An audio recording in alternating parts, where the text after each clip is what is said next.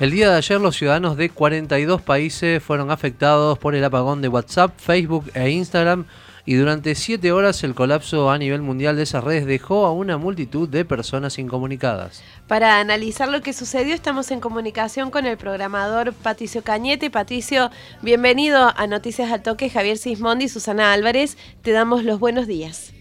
Hola, buenos días, ¿cómo están?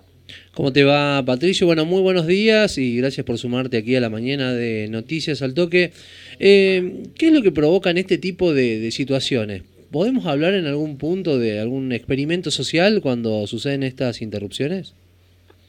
Mira, o sea, lo que pasó ayer fue un problema técnico principalmente, que, bueno, nada, o sea, son cosas que pueden suceder en el, en el mundo de, de los sitios web y, y bueno, todo el mundillo de las redes sociales, digamos, básicamente son plataformas súper grandes que si bien no fallan nunca por su tecnología avanzada que, que, manejan y demás, bueno, son, son cosas que, que, pueden ocurrir. En cuanto a lo que pasa del otro lado, digamos, a los que utilizan el, servicio como, como consumidores, eh, bueno, para, para algunos un poco de, de impaciencia por ahí por, por no tener la posibilidad de, de estar comunicados de manera normal por las vías normales y bueno, en, el caso también yo soy un poco crítico con lo que pasa en, el mundo de las empresas cuando dependen exclusivamente de este tipo de canales, ¿no? que son canales que no son propios y uno no tiene mucha mucha posibilidad de, pivotear ante esas situaciones. ¿no? Eh, entonces, bueno, pasa esto, incluso hasta cuando uno tiene todo un desarrollo de el negocio prácticamente completo que funciona gracias a las promociones que uno hace en, las redes y no tenés una vía de comunicación alterna con tus clientes o posibles clientes, eh, puede pasar este tipo de cuestiones, puede pasar que también que te suspendan una cuenta o, lo que fuese, entonces bueno, eh, es un poco más, digamos, es un problema un poquito más grave que, estar eh, por ahí incomunicado con amigos durante un rato, ¿no? Eh, Patricio, y esto de que se habla hoy mm, sobre filtración masiva de datos, ¿se puede hablar de que estamos a las puertas de algo, a lo mejor es muy fuerte hablarlo así, pero de una especie de guerra cibernética? Mm, no sé, no, no, no, no me gustaría hacer conjeturas sin tener claro, sin, sin saber, la verdad que no eh, no tengo ningún tipo de información concreta sobre eso, o sea, me parece que el problema, la explicación técnica que, que, ayer circulaba fue que tuvieron un problema en un servidor de NES, o sea, la explicación técnica de eso, para los que estamos en esto, es, es sencilla. Uno cuando, cuando compras un dominio, un .com, .com.ar y demás, generalmente después el paso siguiente es decirle eh, a ese dominio a dónde va a estar alojado un sitio web o un servicio, en qué máquina, y eso se maneja todo con direcciones IP. El, el, servidor de nombres es el encargado de que cuando uno pone un nombre en Internet va a buscar a una máquina o un servicio por la dirección IP, es como una base de datos, ¿no? Bueno, en primera instancia lo que se decía ayer, que había sido un problema masivo con ese tipo de servicio, porque ellos son tan grandes que se lo manejan solos, ¿no? O sea, es como que toda esa tecnología la manejan ellos mismos y tuvieron un problema desde ahí. Si, si, si, pasó alguna cosa más grave con los datos o lo que fuese, eh, la verdad que yo no, no, no te podría decir hoy. Pero bueno, o sea, si suponemos que pasó algo de ese tipo, volvemos un poco a lo que, a lo que hablábamos inicialmente, ¿no? La importancia de, de ser más conscientes de lo que tenemos y lo que no tenemos en las redes sociales y en definitiva en determinados sitios, eh, porque bueno, es, información, o sea, no, no nos podemos aislar del mundo, pero tenemos que conocer que, que, o sea, ser conscientes más que conocer realmente de qué ponemos y qué no ponemos, bueno, todo este tipo de cuestiones.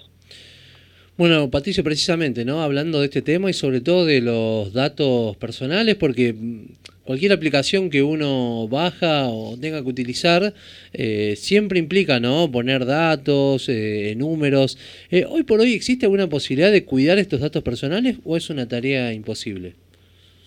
Mira, es una tarea, es una tarea muy complicada, es una tarea, yo te diría casi que imposible en la práctica, más allá de determinados intentos o esbozos porque en definitiva uno cuando usa estos, servicios son servicios gratuitos que uno, uno acepta un contrato que generalmente nunca leemos al aceptar que vamos a usar, por ejemplo, no sé, en una época se hablaba mucho eh, estoy hablando de hace varios años atrás, que la letra chica, por ejemplo, del Messenger decía que todo lo que vos pasaras por el Messenger no era propiedad tuya y era propiedad de ellos, ¿no? Entonces vos estabas haciendo una tesis de doctorado y vos pasabas por el Messenger para mostrársela a otro profe y esa tesis automáticamente ellos tenían el derecho a utilizarla si querían. Bueno, ese tipo de letra chica, que, que a veces hay algunos mitos y a veces hay otros que no son tan mitos, eh, esa, letra chica generalmente cuando usamos una aplicación no la leemos, o sea, las aplicaciones eh, de manera deliberada, eh, es más, los que estamos, los que vivimos de este tipo de cosas,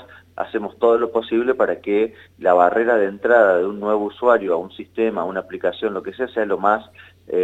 simple y transparente y rápida posible. Entonces, haces dos clics y estás usando una nueva aplicación, y lo que el negocio de, estas plataformas, ya que nos dan servicios gratuitos para que nosotros nos conectemos con amigos, para que enviemos correos electrónicos o lo que sea, básicamente es el negocio de publicidad. Entonces también por otro lado nos incentivan a que carguemos contenido, la mayor cantidad posible de contenidos, nuestras preferencias, ven qué hacemos, qué nos gusta, qué no nos gusta, qué comentamos, y también se produce una especie de de sesgo, porque en algún momento estas aplicaciones nos terminan mostrando lo que nosotros de manera inconsciente le fuimos enseñando que era lo que nos gustaba. Entonces cuando yo le doy me gusta a un tipo de información, no sé, a un partido político, a una banda, a lo que fuese, llega un momento que parece que todo el mundo le gusta lo mismo que a mí y como que el que está loco es el que está del otro lado, ¿no? Y también esto genera como si fuese una especie de realidad paralela donde muchas personas se informan con este tipo de mecanismo como que lo que ven ahí es, lo que pasa en la realidad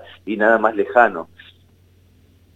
Patricio, em, hablando de esto y teniendo en cuenta eh, esta necesidad por ahí de sentirnos seguros, aun cuando ya sabemos que nos metemos en un mundo totalmente inseguro y sobre todo porque venimos de la pandemia que nos obligó en un punto a circular casi exclusivamente por las redes, porque no había mucha otra posibilidad, eh, ¿se puede evitar el hackeo? ¿Qué cuidados deberíamos tener?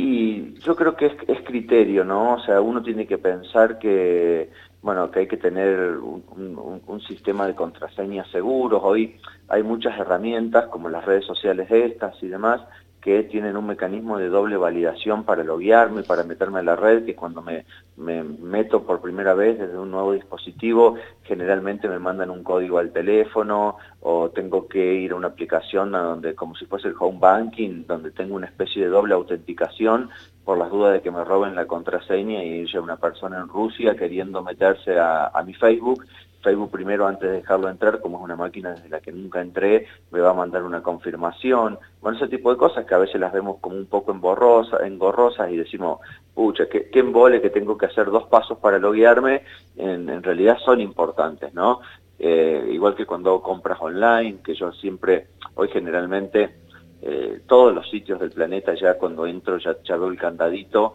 ese de, que es un sitio seguro, es decir, que la información desde mi dispositivo hasta el servidor va encriptada, entonces en el medio un proveedor de internet y demás no ve lo que está pasando por ahí. Pero hace algunos años, si alguien que, eh, una empresa que me prestaba el servicio de internet a mí para acceder a internet,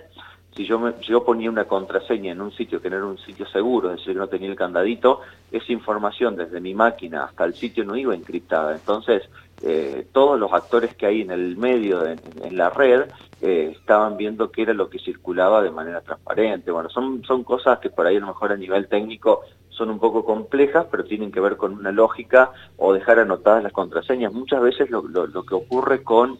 eh, estafas y ese tipo de cosas no son grandes hackeos o cosas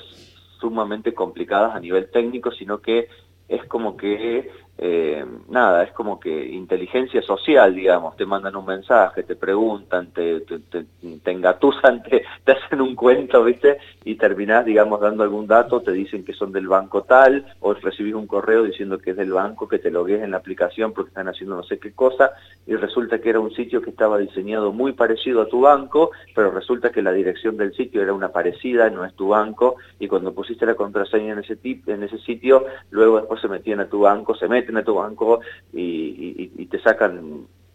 algo porque eso se conoce como phishing. Phishing es cuando te roban los datos de acceso a tu aplicación. Pero no es que hicieron una maniobra sumamente compleja a nivel técnico, es más que nada un engaño, ¿sí?